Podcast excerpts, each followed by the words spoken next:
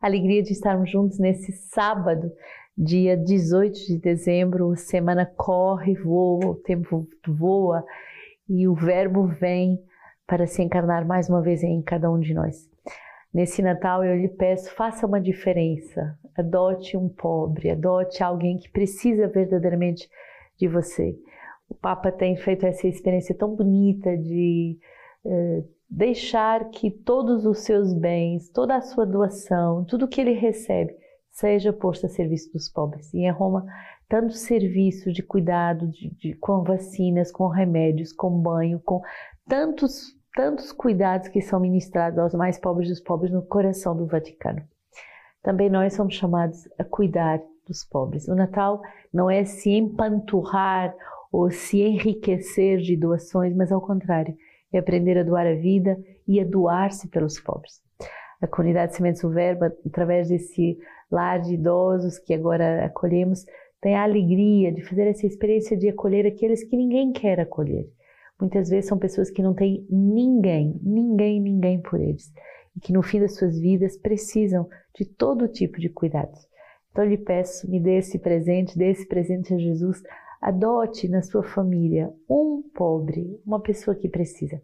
Através do link dos nossos padrinhos, você pode se tornar padrinho não só de um missionário, mas também padrinho agora de uma pessoa idosa que no fim da sua vida precisa verdadeiramente da nossa ajuda. E nós, na comunidade Sementes do Verbo aqui no Rio de Janeiro, estamos realizando amanhã um Dominus Day especial de Natal para justamente angariar fundos para todas as obras sociais da comunidade, para todos aqueles pobres que nos pedem ajuda. Então, participe conosco dessa festa de Natal, venha uh, comer essa feijoada conosco, essa feijoada de Natal, mas, sobretudo, venha viver esse dia de evangelização, porque a comunidade se prepara desde manhã cedo até à noite para ter muitas atividades aqui na nossa casa do Rio de Janeiro, mas também, uh, se você preferir, espalhado pela cidade tem pontos de entrega e você pode viver esse momento em família. A comunidade quer verdadeiramente nos preparar a celebrar Natal de uma forma diferente, não centrados sobre nós, mas centrados no Verbo e centrados sobre os mais pobres dos pobres. Jesus nasce pobre numa manjedoura para nos lembrar que também nós devemos nos fazer pobres para enriquecer a todos. Hoje continuamos nessa leitura bonita uh, do, do documento, que no número 55 vai nos falar do processo de discernimento. E diz assim: no processo de discernimento, toda a existência foi envolvida na resposta aos apelos dos que o Senhor dirige na história de cada um e das comunidades. Um discernimento espiritual que não perceba a sua incumbência no campo moral estaria reduzido a uma abordagem espiritualista, separado do compromisso antes à comunidade e ao mundo.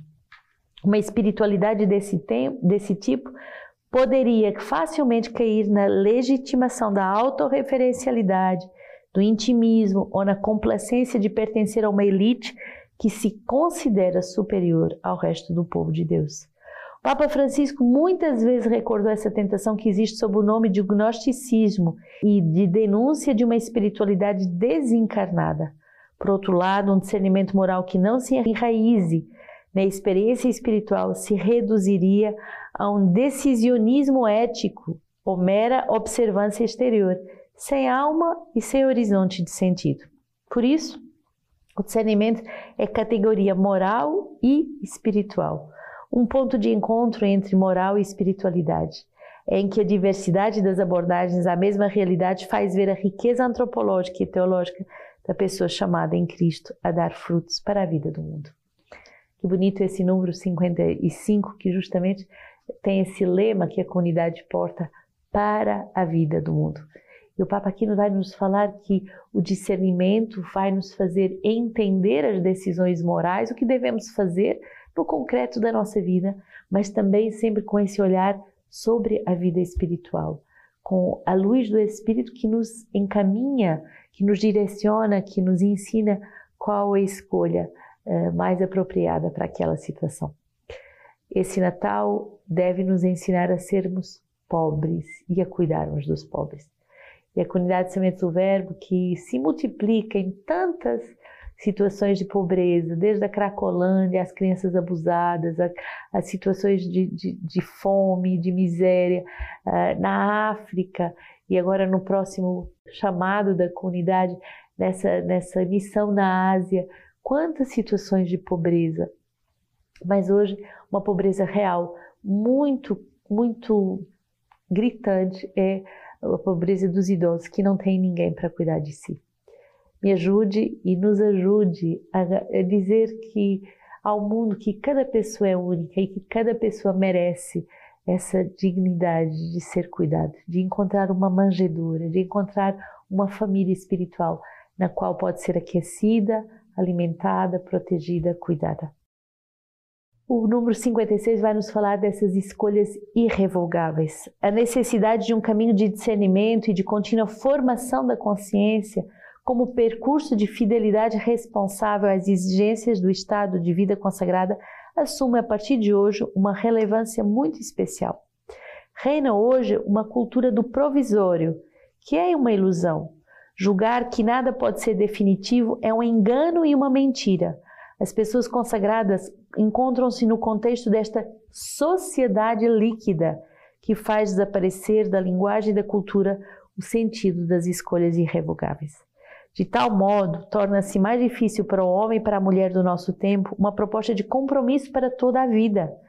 O hediondo contexto social e o cultural é caracterizado pela abertura a sempre novas oportunidades e, consequentemente, a decisão da vida é muitas vezes adiada ao longo do tempo, se não totalmente removida, no engano que, de poder alcançar a realização pessoal, prescindindo de um compromisso que envolva a totalidade da própria existência. Nos casos em que, pois, se alcança uma decisão definitiva, ela aparece muitas vezes de uma fragilidade preocupante, considerando especialmente a vida consagrada, impressiona os tempos e os modos com que muitos consagrados e consagradas decidem abandonar a vocação escolhida como definitiva, mesmo depois de um longo e desafiador percurso formativo que não deve ser subestimado o recurso ordinário a nove anos de votos temporários e, ao mesmo, e mesmo depois de, das etapas significativas da própria existência de vida consagrada e sacerdotal. Forte esse número. Hoje é uma sociedade líquida que esquece das decisões irrevogáveis e das escolhas para toda uma vida. Hoje o mundo nos apresenta que o mundo muda tanto e que a gente finalmente se realiza hoje fazendo uma escolha, amanhã fazendo outra, que esquecemos que aquilo que dá solidez, fidelidade, felicidade, plenitude a uma vida são escolhas definitivas, escolhas irrevogáveis. O Senhor quer nos fazer passar dessa sociedade líquida Alguns mesmo falam de sociedade gasosa, de tal modo está liquefeito todas as, as decisões do, do, e todos os compromissos do mundo moderno. Quer nos fazer passar disso a uma sociedade sólida, enraizada em Cristo Senhor. Natal é essa nova experiência. O Senhor vem habitar tudo que é efêmero, tudo que parece palha, tudo que parece tão perecível, ele vem habitar para nos dar solidez e a solidez das escolhas irrevogáveis. Jeremias 23, 5 a 8. Eis que dias virão, oráculo do Senhor, em que suscitarei a Davi um germe justo, um rei reinará e agirá com inteligência e exercerá na terra o direito e a justiça. Em seus dias, Judá será salvo e Israel habitará em segurança. Este é o nome com que o chamarão, Senhor nossa justiça. Por isso, eis que dias virão, diz o Senhor, e em que não dirão mais: Vive o Senhor, que fez subir os filhos de Israel da terra do Egito. Mas vive o Senhor que fez subir e retornar a raça da casa de Israel, da terra do norte e de todas as terras por onde ele se tinha dispersado, para que habitem em seu território. Eis que virão dias, e agora são os tempos, esses dias que vêm, que o Senhor vem nos pastorear para essas escolhas irrevogáveis, para essas escolhas decisivas e definitivas na nossa vida. De todas as terras onde nós nos dispersamos, o Senhor vem para nos reunir. Ele vem como esse rei que reinará finalmente e que agirá com inteligência. O Senhor vem como um menino para que não tenhamos medo do seu reinado. Ele vem com a inocência de uma criança para que não tenhamos medo daquele que vem agir com a inteligência na nossa vida. Mas ele vem como um rei todo-poderoso, capaz de nos reunir verdadeiramente. Salmo 71. Ó Deus que concede ao rei teu julgamento e a tua justiça ao filho do rei, que ele governe teu povo com justiça e teus pobres conforme o direito. Pois ele liberta o indigente do clamor e o pobre que não tem protetor. Tem compaixão do fraco e do indigente e salva a vida dos indigentes. Bendito seja o Senhor, o Deus de Israel, porque só ele realiza maravilhas. Para sempre seja bendito o nome glorioso, que toda a terra se encha com a sua glória. Amém. Amém. O Senhor é aquele que vem para realizar maravilhas, que é aquele que vem para nos proteger dessa sociedade justamente líquida, gasosa, efêmera, que passa de novidade em novidade, mas que não constrói nada.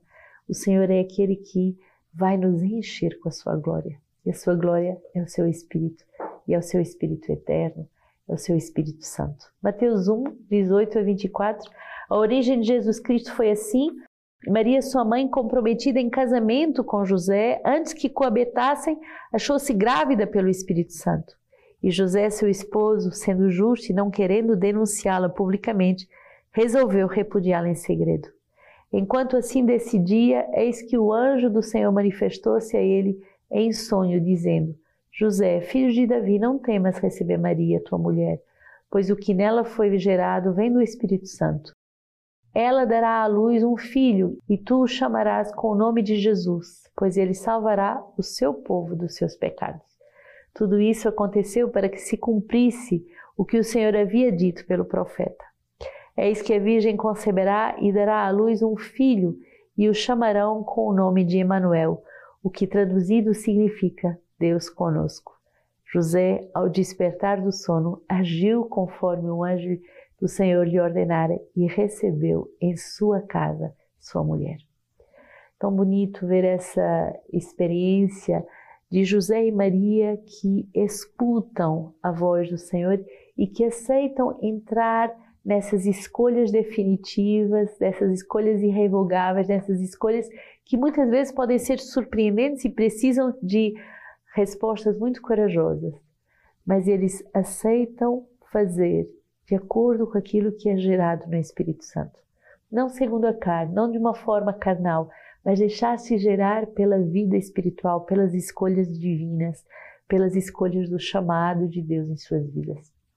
Aprendamos nesse Natal com José e com Maria e com o menino Jesus que viemos todos a esse mundo por um só motivo. Eis, ó Pai, que eu vim para fazer a tua vontade com Jesus, com a Virgem Maria, com São José, com todos os santos, nós aprendemos a mesma coisa: fazer a vontade do Pai. Hoje, leitura patrística, um pequeno versículo que diz assim: Nenhum homem viu a Deus, nem o conheceu, mas ele mesmo se manifestou. Manifestou-se pela fé, pois só a ela é concedida a visão de Deus. O Senhor e Criador do universo, Deus, que fez todas as coisas e as dispôs em ordem, não só amou os homens, mas também foi paciente com eles. Deus sempre foi e sempre será o mesmo, benigno e bom, isento de ira, verais, só Ele é bom. E quando concebeu seu grande e inefável desígnio, só o comunicou a seu filho. Enquanto mantinha oculto e reserva o seu plano de sabedoria, parecia abandonar-nos e esquecer-se de nós. Mas quando revelou por seu Filho amado e manifestou o que havia preparado desde o princípio, ofereceu-nos tudo ao mesmo tempo, participar dos seus benefícios, ver e compreender. Quem de nós poderia jamais esperar tamanha generosidade? O tempo do Natal que vem, que se aproxima, esse tempo para saborearmos os seus benefícios, vermos e compreendermos o seu amor pela humanidade. Por isso lhe peço, adote um idoso. Não deixe que ninguém passe esse Natal sem se sentir amado, sem poder ver e compreender que faz parte dessa grande genealogia da família de Deus.